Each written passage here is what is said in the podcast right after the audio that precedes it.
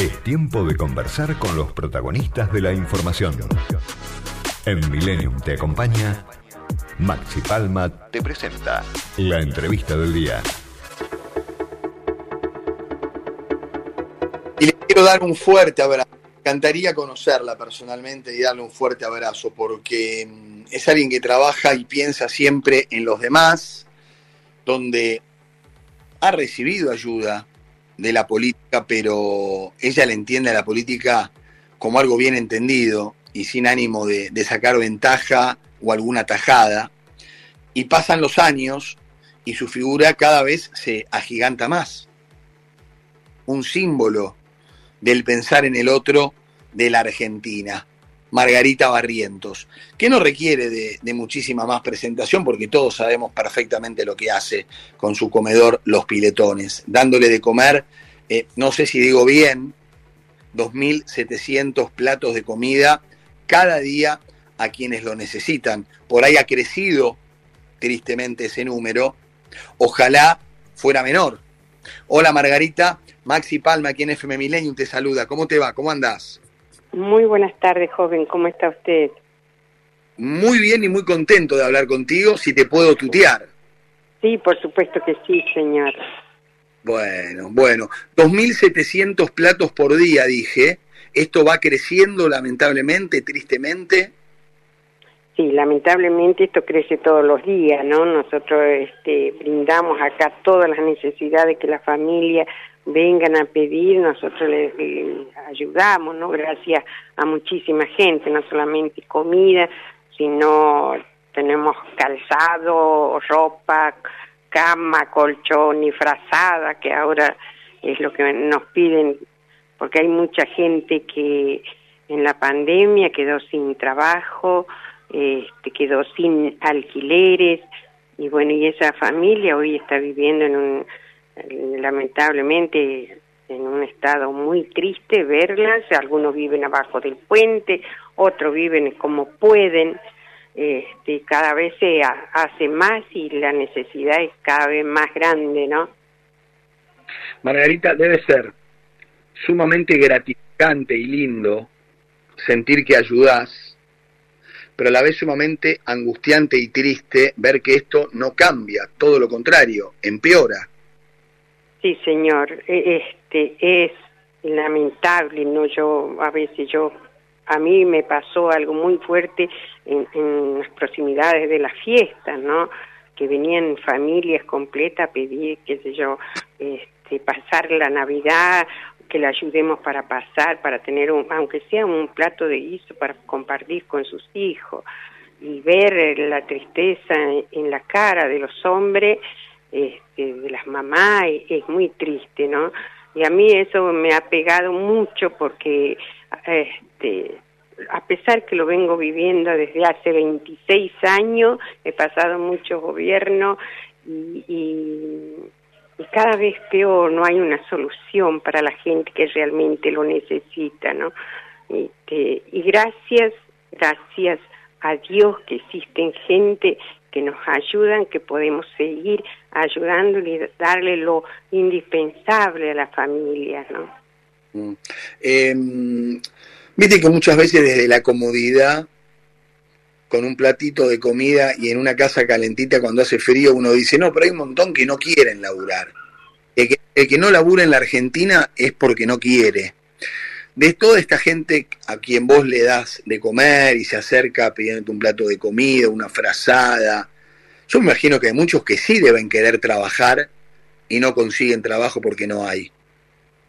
Sí, hay mucha gente, incluso hay gente que por ahí yo le pregunto a las mamás, que yo ya las conozco, que son eh, prácticamente de, de familia, ¿no? Porque todos somos una gran familia, le pregunto tu esposo cómo está, dónde está y bueno, bueno, consiguió una changuita, se fue a trabajar o agarró el carro y se fue a cirugiar, esas cosas que te dicen y bueno, uno trata de, de, de ayudarlos, de ayudarlos más porque quieren salir adelante, ¿no? Como me decía el otro día una señora, yo no quiero vivir como vivo, yo quiero que mis hijos duerman en una cama, que mis hijos tengan lo que son lo indispensable para todos los días, ¿no?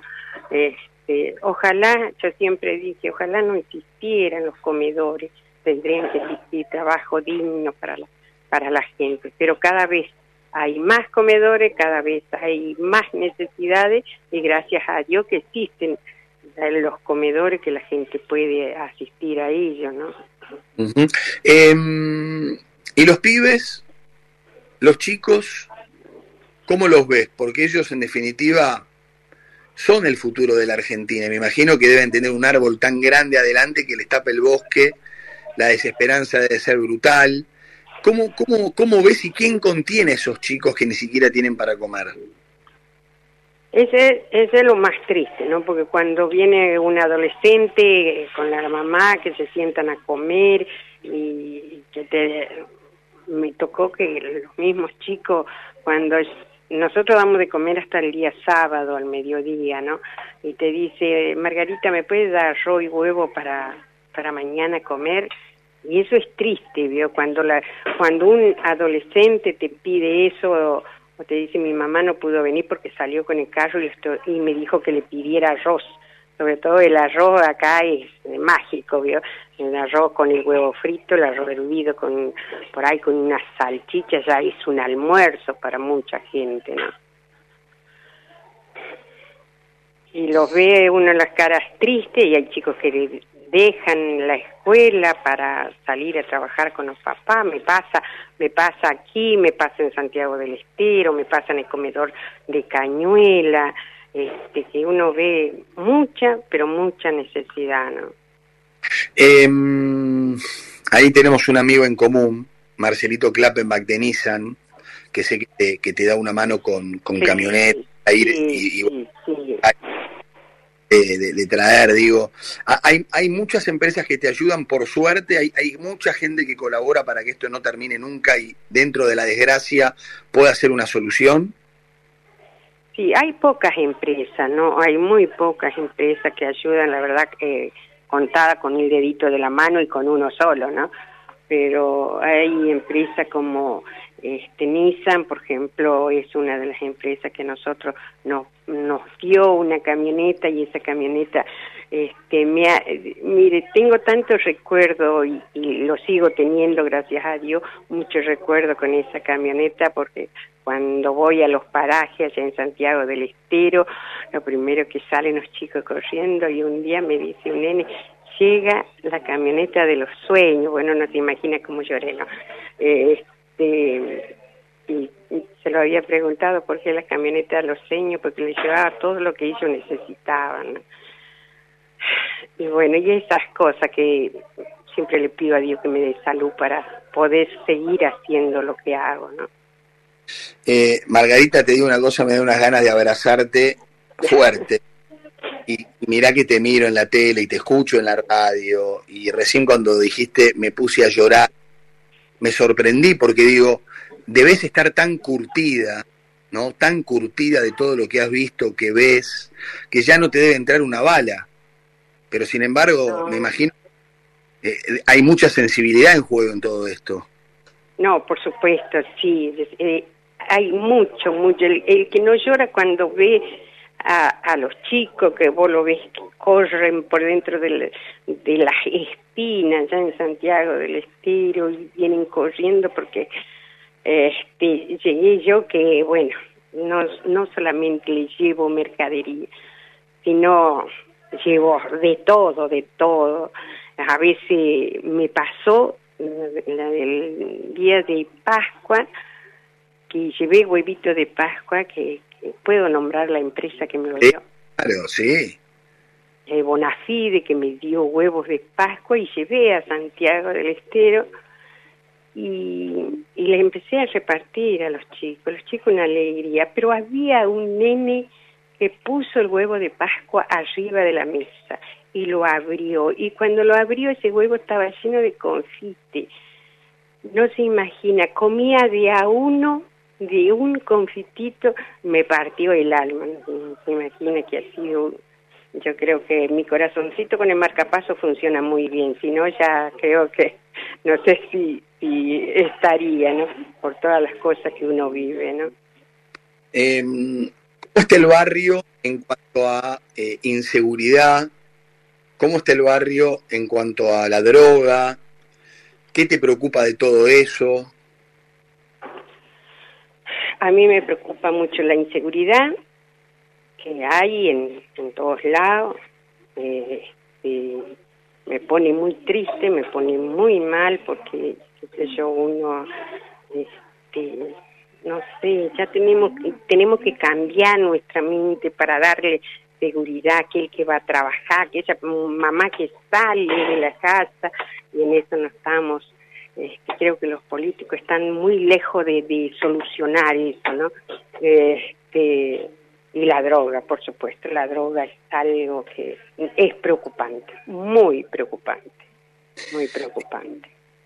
¿Qué, ¿Qué te sostiene, Margarita? ¿Cuál es la zanahoria para que sigas empujando y empujando, eh, para no bajar los brazos, para seguir laburando?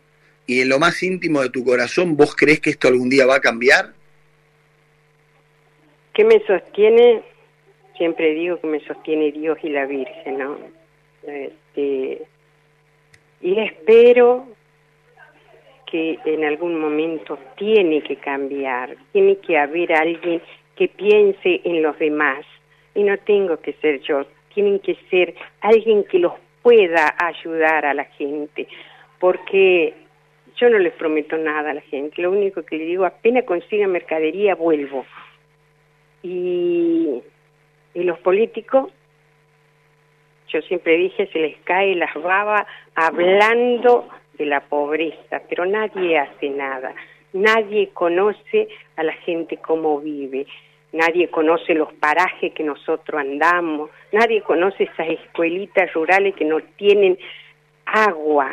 Hace poco nosotros donamos, que llevamos de aquí, donamos para una posta que le dicen allá, una pieza grande donde va una enfermera, le toma la presión, le pone una inyección, y donamos todo lo que era, porque no tenía camilla, no tenía silla, no tenía un escritorio, y bueno, y cada que puedo llevar medicamento pediátrico lo hago, este, esas cosas, esas cosas que nadie lo ve, solamente lo que recorremos los lugares así como el muelle, que es un, donde hay una escuela que atiende a 45 niñitos y que el maestrito vive ahí prácticamente con ellos y que hace una huertita y que lo tapa con yuyito para que para que se crezcan la verdura, este, esas cosas que uno va para el 11, el 13 lugares a donde nadie va, pero las promesas de los políticos llegan. Mm.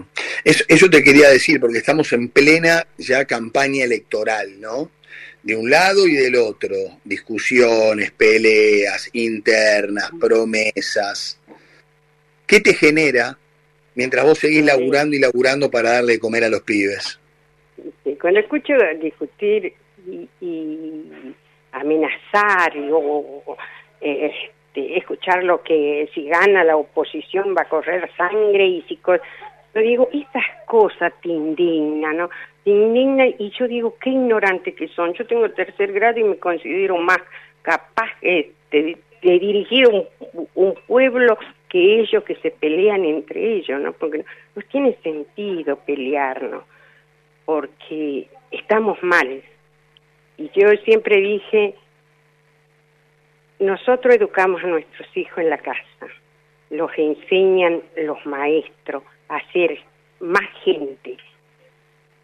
Pero escuchan a estos políticos. Si el, si el presidente, la presidenta, el que se está postulando, se putean, ¿qué queda para ellos? Ellos también escuchan. Ellos también escuchan. Es cierto.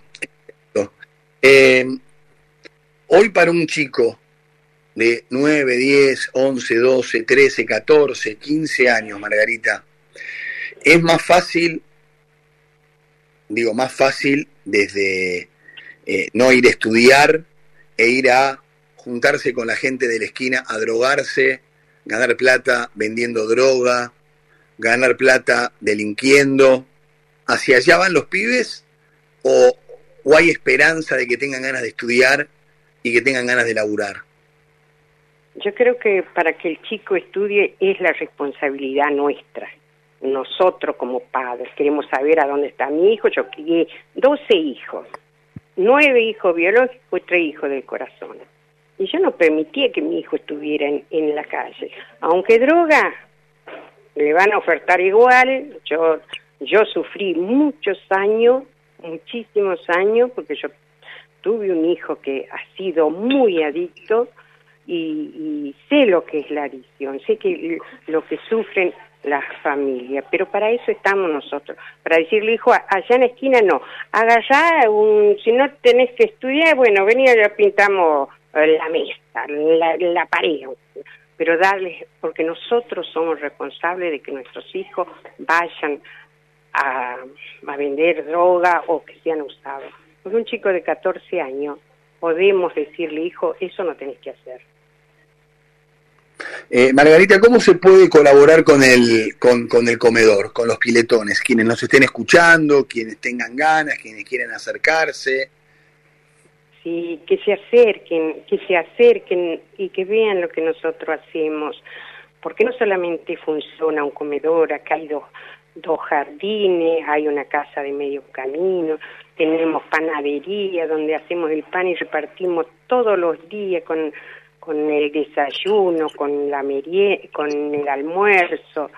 Tenemos un centro de salud, un centro odontológico. Eso hecho con mucho sacrificio y con mucho, mucho amor, ¿no? Y ahora eh, tenemos talleres de costura donde también enseñamos a cortar, a coser, este, a manejar las máquinas, desde la de pedal hasta una máquina este, overlock, ¿no? Este, Así que siempre le, brindamos lo mejor a la gente porque yo, no quiero seguir dando de comer. Yo quiero enseñarles a trabajar para que no vengan al comedor, ¿no? Y para eso estamos armando un, un, taller de costura grandísimo para mucha gente, ¿no? Para mucha gente que aprenda desde hacer un pantaloncito hasta hacerte un traje. Sos muy sabia, Margarita, y menos mal que te tenemos con nosotros cerca. ¿eh? Eh, contá siempre con Millennium, con FM Millennium, porque creo que cuanto más gente sepa y tome conciencia de lo que haces, se puede replicar en otro lado, que lamentablemente, que lamentablemente la Argentina lo necesita.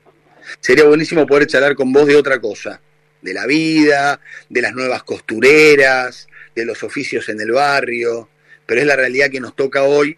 Eh, nos sentimos en la obligación de darte este espacio para que la gente te ayude y que vos, bueno, también nos cuentes y nos abras los ojos a los que estamos en el medio de la ciudad un poco ciegos, ¿no? De, la triste realidad del minuto a minuto de la Argentina.